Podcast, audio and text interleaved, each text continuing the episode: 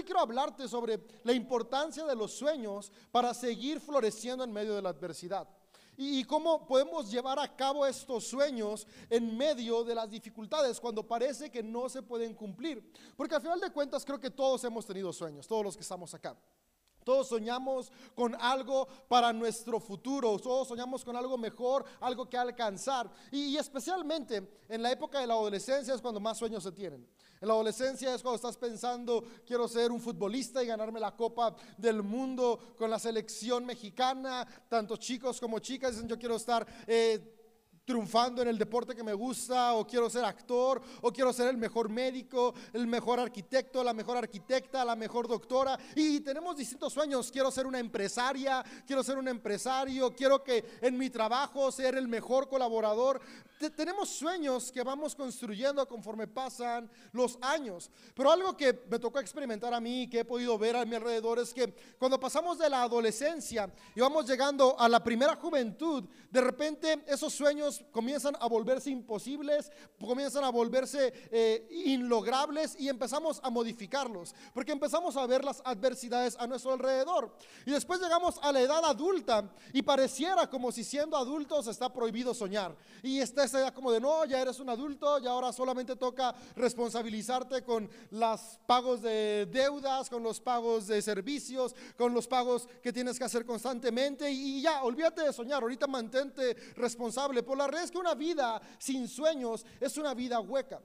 Tú y yo podemos soñar y necesitamos soñar hasta el último momento que estemos respirando, porque los sueños son el motor de nuestra vida. ¿Qué es el sueño? Son esos anhelos que tenemos hacia adelante que nos inspiran y nos motivan a seguir avanzando aún en medio de la adversidad.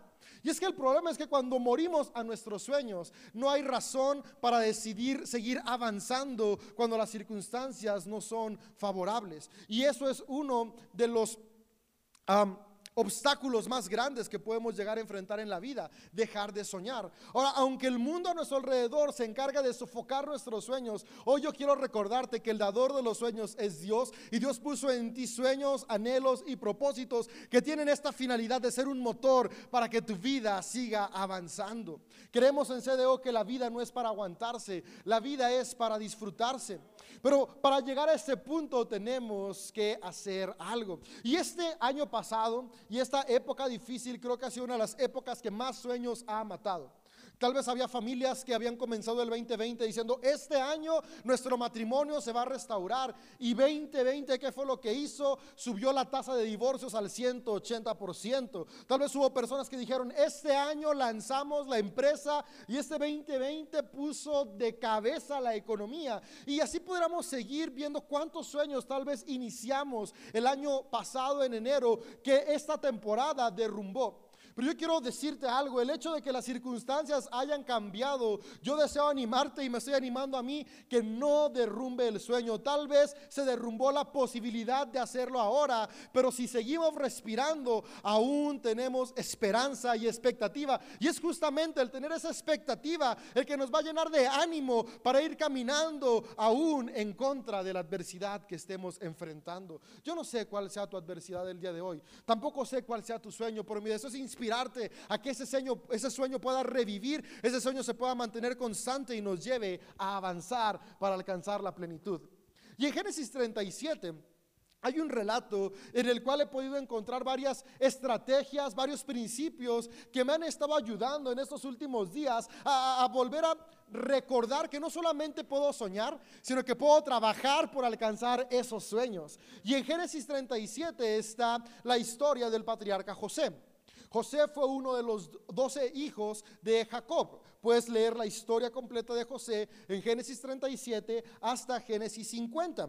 Es muy interesante y hay muchísimos más de los principios que hoy voy a compartir contigo que podrías encontrar ahí.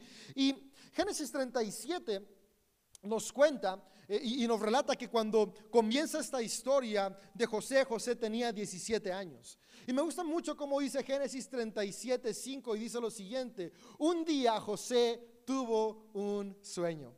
Y, y yo quisiera que pudieras recordar el día que tú tuviste un sueño. Dice la Biblia, un día José tuvo un sueño. Porque para poder florecer, para poder avanzar, para poder tener algo que nos impulse, lo primero que necesitamos es tener un sueño. Es decir, un propósito, una motivación. ¿Por qué quiero avanzar? Por ejemplo, yo hoy en día sueño con tener un mejor matrimonio. Me despierto cada día diciendo mi matrimonio va a mejorar. Yo sueño con ver a mis hijas crecer. Me despierto cada día, me esfuerzo para ver a mis hijas crecer. Sueño con verlas alcanzar sus propósitos. Trabajo para poder proveerles a alcanzar sus propósitos. Distintos sueños que tú y yo vamos teniendo nos levantan en la mañana. De verdad, hay días donde es como de hoy no quiero despertarme. Hoy quisiera quedarme otras tres horas y descansar todo el día. Pero recuerdo esos sueños que tengo por delante y me levanto aún con el cansancio. Por eso los sueños son importantes. Y déjame decirte, a veces pensamos que los sueños se pueden tener únicamente cuando las circunstancias son buenas y favorables. Pero el día de hoy, la historia de José nos va a enseñar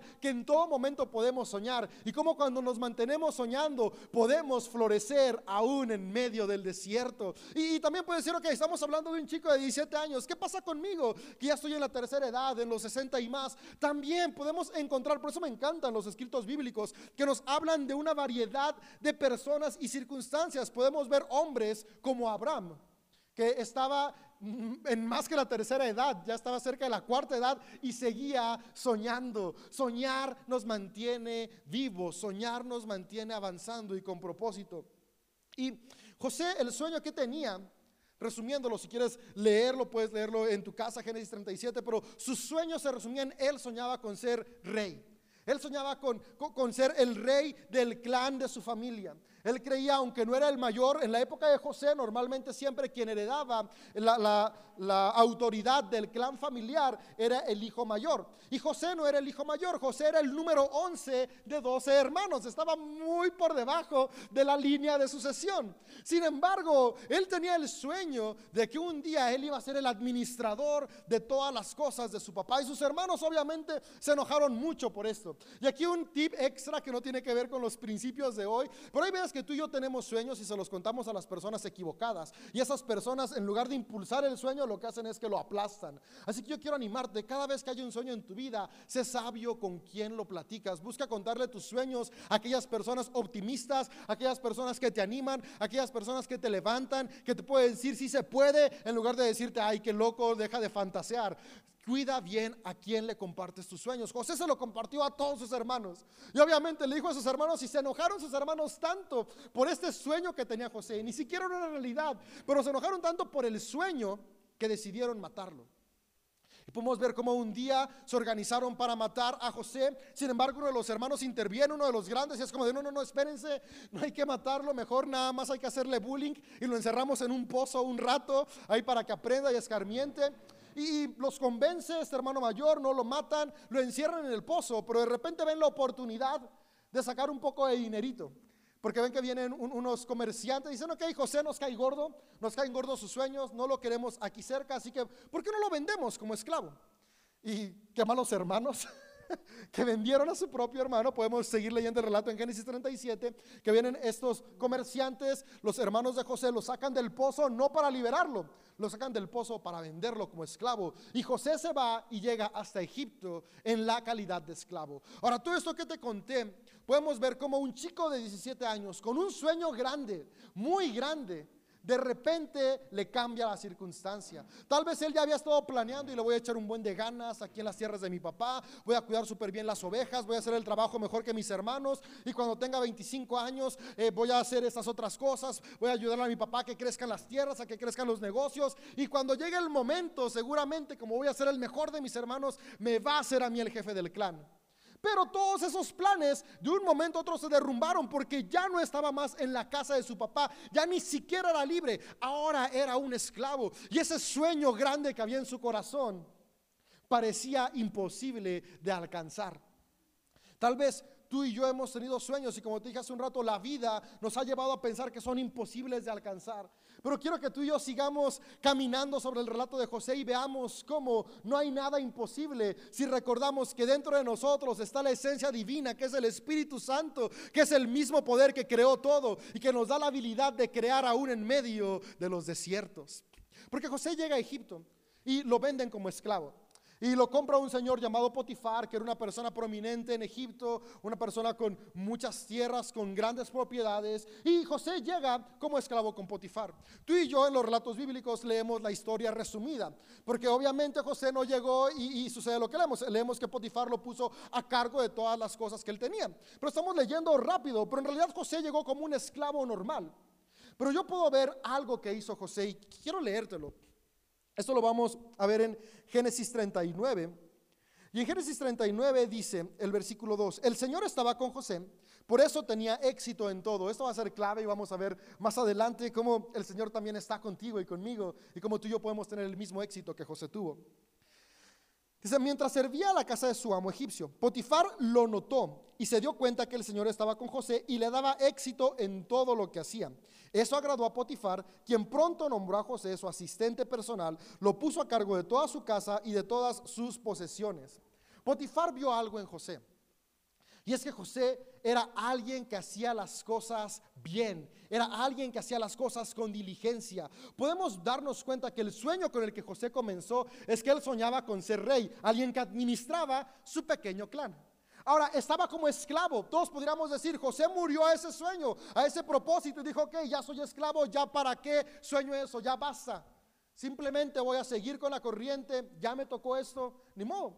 Haber dicho es la cruz, todavía no existía en la época de José, pero dicho es la cruz que me toca cargar.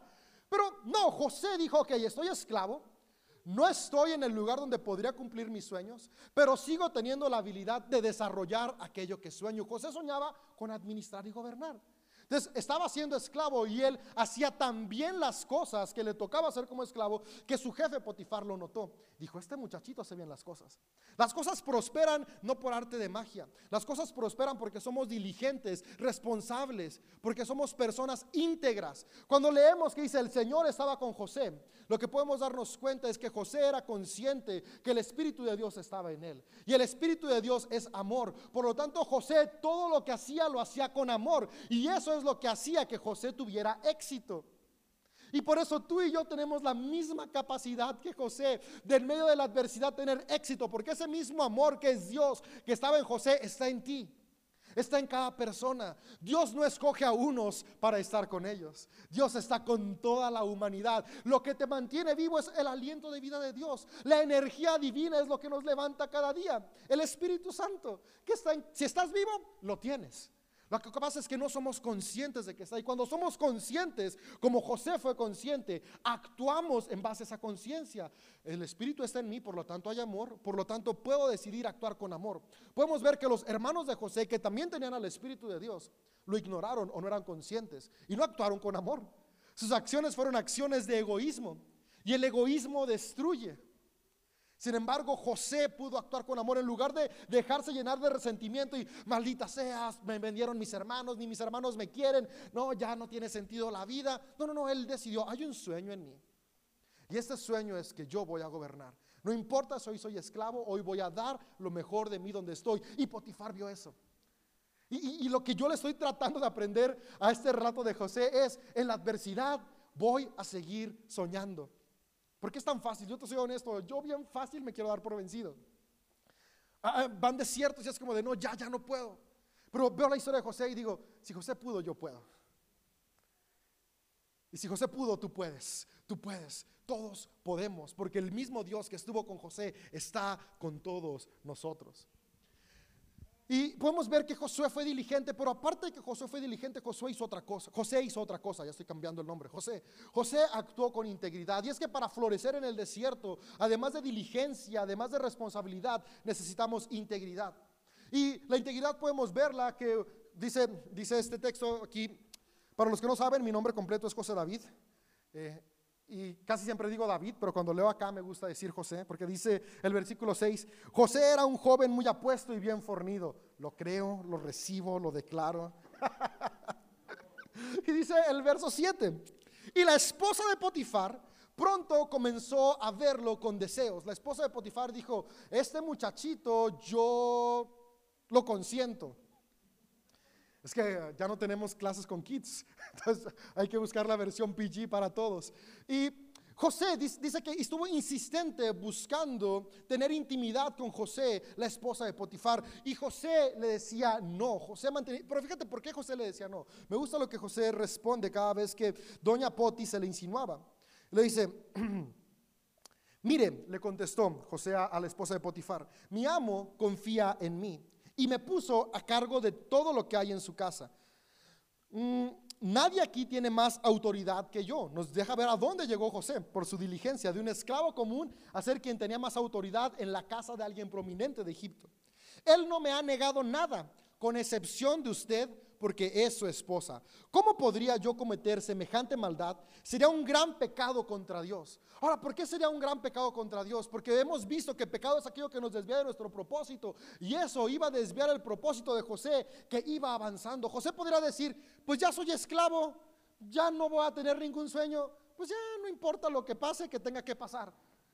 Pero no, José mantenía ese sueño vivo. Decía, hoy no estoy donde creo Hoy no tengo las cosas a mi favor, pero sin embargo actúo con responsabilidad para un día poder llegar a donde necesito estar. Y José decidió actuar con integridad. Es la integridad, cuando tú y yo permitimos que los frutos del amor en nosotros florezcan y actuamos con un carácter sano. Integridad se logra cuando tenemos un carácter sano. Sabes, en la adversidad puede que no podamos construir nuestros sueños al 100%, pero sí podemos construir nuestro carácter, que el día de mañana va a ser el sustento para esos sueños que hay en nuestro corazón. Josué, José, ¿por qué estoy diciendo Josué tanto? Estaba leyendo yo creo eso. José trabajaba su carácter, que era lo que sí podía hacer. Yo no sé hoy qué no puedes hacer, pero lo que sí sé es que no hay nada que pueda impedirte trabajar en tu integridad y en tu carácter. Y si hoy trabajas tu integridad y tu carácter, van a ser los cimientos fuertes para que el día de mañana que se abran puertas puedas construir sobre esos cimientos tus sueños. Y fue lo que José estuvo haciendo. Pero podríamos decir, y, esta fue una de mis quejas con, esa persona que platicaba en estos días, que cuando actúas con integridad las cosas no funcionan. Por hay un dicho que es el que no tranza no avanza y, y, es tan frustrante ver cómo parece que la cultura, si, si no haces las cosas bien, no te va a ir bien. Y José decidió actuar bien y ¿qué creen que le pasó? Lo mandaron a la cárcel porque doña Poti se enojó de que este José no le hizo caso. Soy seguro que ella estaba acostumbrada a tener todos a sus pies. Y dice, como este muchacho no me pela y le tendió una trampa. Y un día que estaban solos, comenzó a gritar, me quiere violar, me quiere violar. Y obviamente llega el esposo y le crea a ella. Obvio. Ella era la señora, él era un esclavo, aunque era administrador, al final era el esclavo. Y pues le fue bien a José, ¿no?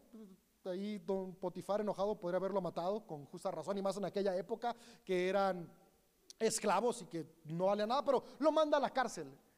Y ahora no solamente era esclavo, José, ahora era un preso. Podrías decir, entonces ahora sí José seguramente se dio por vencida al sueño. Porque a veces parece que nos va mal, actuamos con integridad, nos va mal, es como de no, pues ya, me doy por vencido, ya ahora sí, te llueve sobre mojado. ¿Te has sentido así alguna vez? Que va mal, tras mal, tras mal, tras mal, tras mal. José estaba mal, mal, mal. Primero sus hermanos no lo querían, le hacían bullying, lo venden, es esclavo, ahora está en la cárcel. Sin embargo, una constante que yo puedo ver es que el sueño seguía ahí. Porque José en la cárcel no se dio por vencido. Si lees la historia puedes ver que Josué siguió actuando con tanta diligencia en la cárcel que el, que el encargado de la cárcel vio en él que él seguía actuando conforme a su sueño. No estaba en el lugar adecuado, estaba en prisión, pero ese sueño seguía latiendo en él y él no actuaba conforme a sus circunstancias. José no actuaba conforme al desierto en el cual estaba. José actuaba conforme al sueño que había dentro de él y él siguió siendo responsable, tan responsable, tan diligente que lo pusieron a cargo de la cárcel. No es coincidencia que José lo ponían a cargo donde quiera que llegaba. A veces leemos y es, ah, claro, porque nos quedamos con la primera parte del Señor estaba con él. Claro, era favorito de Dios y por eso tenía mucha suerte. Y a veces vemos éxito en otras personas y claro, es porque tiene suerte. No, todos tenemos a Dios. Dios no es el privilegio de unos pocos, es el privilegio de todos. Lo que hace la diferencia es qué hacemos con ese Espíritu Santo que está dentro de nosotros. Cómo actuamos. Y José decidió actuar siempre movido por el amor que estaba en él, aún en la cárcel. Y eso le permitió a él seguir floreciendo aún en el desierto. Yo sé que se dice muy fácil y desde acá arriba te lo digo con una sonrisa, pero vivirlo no es tan sencillo. Sin embargo, no es imposible y no estamos solas, no estamos solos. Dios está con nosotros. Cuando José estaba en la cárcel, conoce a dos personas, el panadero y el copero del rey. Y al final el copero se salva, el panadero no, pero aquí podemos ver que estas dos personas le cuentan sus sueños a José. José les da la contestación de sus sueños, José les dice que iba a pasar y una vez que el copero sale y ya está con el rey, se le olvida que José le había hecho el paro, y, pero pasa el tiempo y el faraón tiene un sueño. Y el copero se acuerda de, ay, este José sabe interpretar sueños. Y le dice al faraón, y el faraón le manda hablar a José para que vaya a interpretar su sueño. Y acá hay algo que a mí me llama mucho la atención, y es que José podía haber dicho, ¿y yo por qué te voy a decir a ti qué significa tu sueño? fue tu sueño, búscale tú. ¿Qué me dices a mí? Sin embargo, José tuvo un corazón humilde y de colaboración para platicar, para ayudar al copero y al panadero, aunque al panadero no le fue tan bien como al copero. Si tienes intrigas de qué pasó, en Génesis puedes encontrar la historia en el capítulo 40 de Génesis. Y aquí hay una enseñanza que yo puedo ver, es que en el caminar de alcanzar nuestros propósitos en medio del desierto, algunas veces las circunstancias, y, eso es algo que me ha estado como prendiendo mucho el foco en estos días a mí. Eh, no podemos construir nuestro sueño. Y cuando no podemos construir nuestro sueño, casi siempre nos toca contribuir para construir el sueño de alguien más. ¿Has oído un dicho que dice, si no trabajas en tu sueño, vas a acabar trabajando para el sueño de alguien más? Y, se dice con una connotación negativa.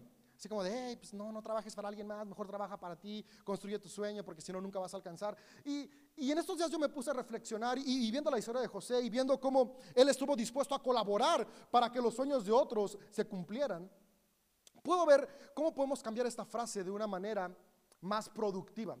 Porque la frase anterior eh, es una frase que tiene cierto tinte de amargura, arrogancia y frustración.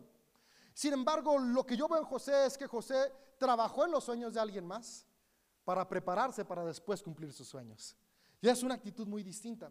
Tal vez hoy en día nos toca estar contribuyendo para que alguien más alcance sus sueños, pero en ese proceso estamos aprendiendo, nos estamos preparando y estamos construyendo cimientos para llegar listos el día de mañana que nos toque construir el nuestro. Y fue lo que José hizo. Yo quiero animarte que tengas una actitud de colaboración. Florecer en el desierto requiere colaboración. No veas como le estoy ayudando a tal. No, no, es, estás capacitándote a ti. Si es el sueño de alguien más, sí, pero tú eres el que está agarrando experiencia, tú eres el que está aprendiendo, tú eres el que está forjando carácter. Y el día de mañana, cuando se abra la puerta, como se le abrió a José, vas a estar listo. Porque fíjate lo que pasó: se le abrió la puerta a José. El faraón le habla y ven, José, cuéntame tu sueño, interprétame mis sueños. Y José le interpreta el sueño. Pero algo que me llama mucho la atención, esto lo puedes leer en Génesis 41. José no solamente interpreta el sueño del faraón, sino que José le dice qué hacer al faraón con su sueño. En pocas palabras, el sueño del faraón eran siete vacas gordas, siete vacas flacas.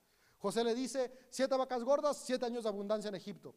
Siete vacas flacas, siete años de escasez en Egipto. Ese es tu sueño. Faraón, ah, muy bien, pues hay que hacer algo. Pero me gusta que José no se detuvo ahí. José tenía lista la respuesta para cuál era la solución para el reino de Egipto. Y le dice, hey, ese es tu sueño y te recomiendo que hagas esto, esto, esto y esto. Y dice eh, eh, eh, el versículo 35, te lo voy a leer de Génesis 41, que al faraón y a todos sus funcionarios les encantó la respuesta de José.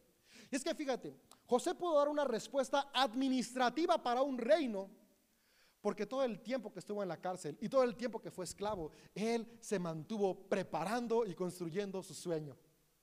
Si José se hubiera dado por vencido, tal vez ni siquiera hubiera tenido la oportunidad de llegar y tener una audiencia con el faraón. Pero José no solamente no se dio por vencido, sino que se mantuvo actuando como si todo estuviera a favor de él, aunque todo en realidad estaba en su contra. Este es todo un reto.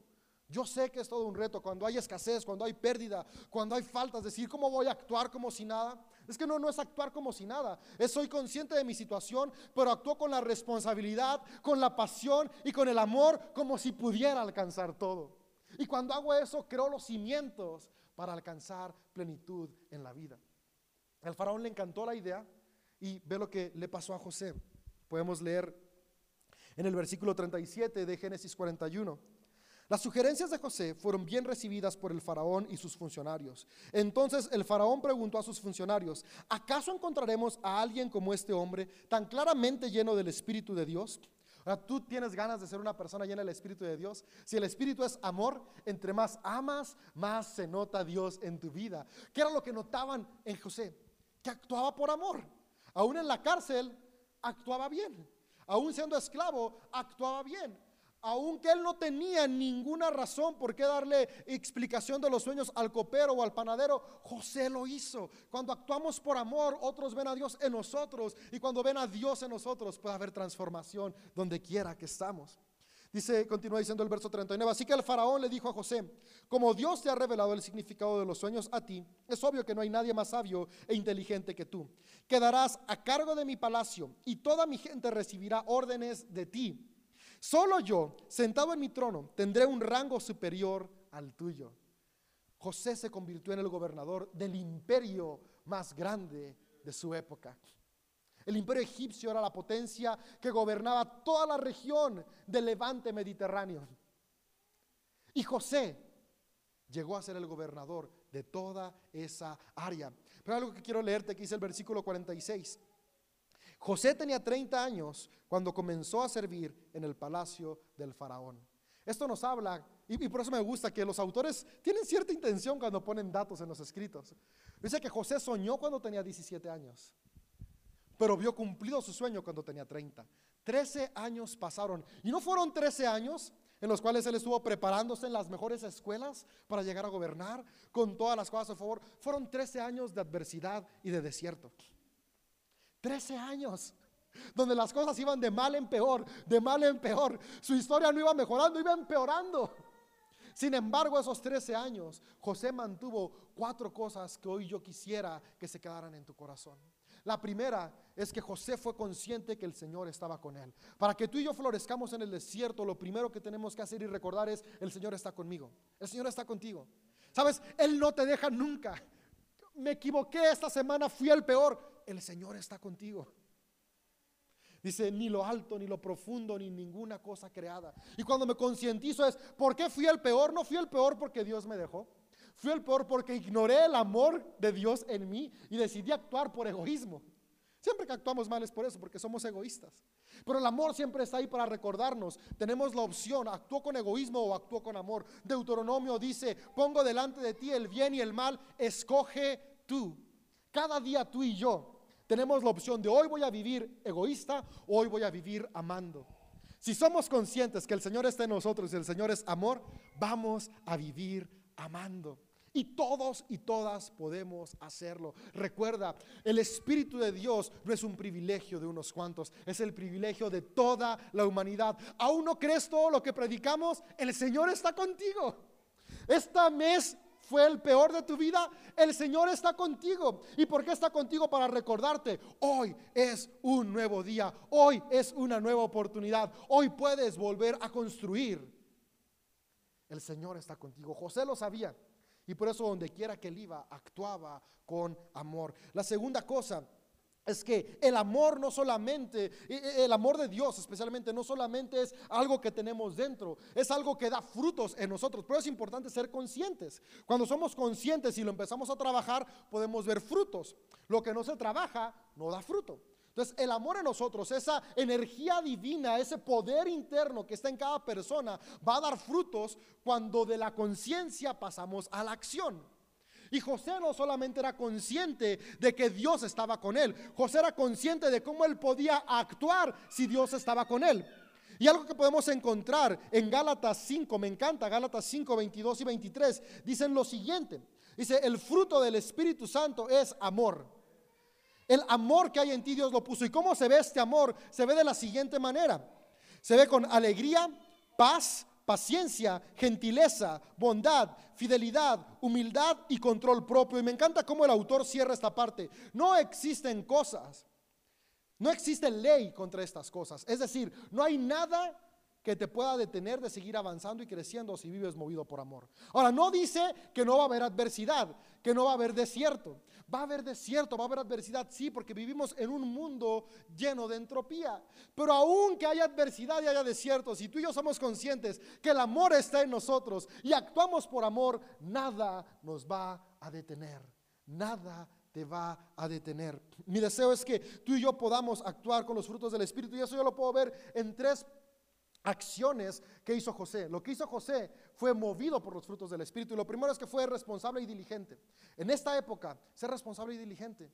Y, a veces me da cosa decirlo porque no soy tan responsable y diligente como me gustaría, pero ser responsable y diligente con tu cuerpo. Yo estoy trabajando, te estoy inspirando porque también me estoy inspirando a mí. Ser responsable y diligente con el trabajo que hoy tienes. Recuerda, si no es el tuyo, si no es tu sueño, estás preparándote para un día tener tu sueño. ¿Y cómo puedo yo ser responsable y diligente? Con los frutos del Espíritu en mi vida. Dando frutos de amor. Después de ser responsable y diligente, actúa con integridad, un carácter sano. ¿Cómo voy a actuar con integridad? Recordando que el amor está en mí. Actúa con integridad. Y por último, sé perseverante. José perseveró 13 años. Si yo te soy honesto, yo llevo más o menos 12 años con un sueño en mi vida. Y no lo he cumplido. Me gustaría decir, me falta uno, pero no, no. Los números en la Biblia no son mágicos. Ah, tres años. No, no, no, no, está hablando de temporadas. Por lo que a mí me gusta es que una temporada que va a llegar a un fin. Pero si te soy honesto, aunque hoy volteo atrás y veo ese sueño que tengo 12 años en mi corazón y aún no se ha cumplido, si te soy honesto, no estoy donde empecé hace 12 años. Estoy un poquito más adelante.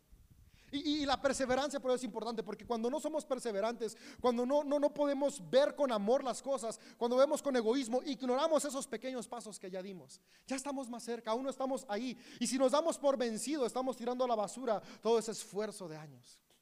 Yo quiero animarte, amiga, amigo, que estás aquí o que nos estás viendo. Tal vez aún ves muy lejos tu sueño. Sigue perseverando, sigue esforzándote, sigue actuando con amor, responsabilidad e integridad, porque si continuamos, llegará un momento en el cual se abrirán las puertas y podremos construir sobre los cimientos que ya tenemos listos. Hay un dicho que dice, la suerte le llega a los preparados. Es que tendemos a ver lo que le pasa bien a las personas sin darnos cuenta de todo el sacrificio y esfuerzo que hubo detrás. Entonces yo quiero animarte a eso. Esta época difícil, esta temporada complicada, vamos a mantenernos soñando. Sueña con algo mejor para tu vida, un mejor matrimonio, una mejor salud, una mejor familia, una mejor ciudad, una mejor nación, una mejor economía. Sueña, pero no solamente sueñes, recuerda, Dios está en ti y ese poder creativo te va a llevar a actuar con amor para construir ese sueño, aún en medio de la adversidad.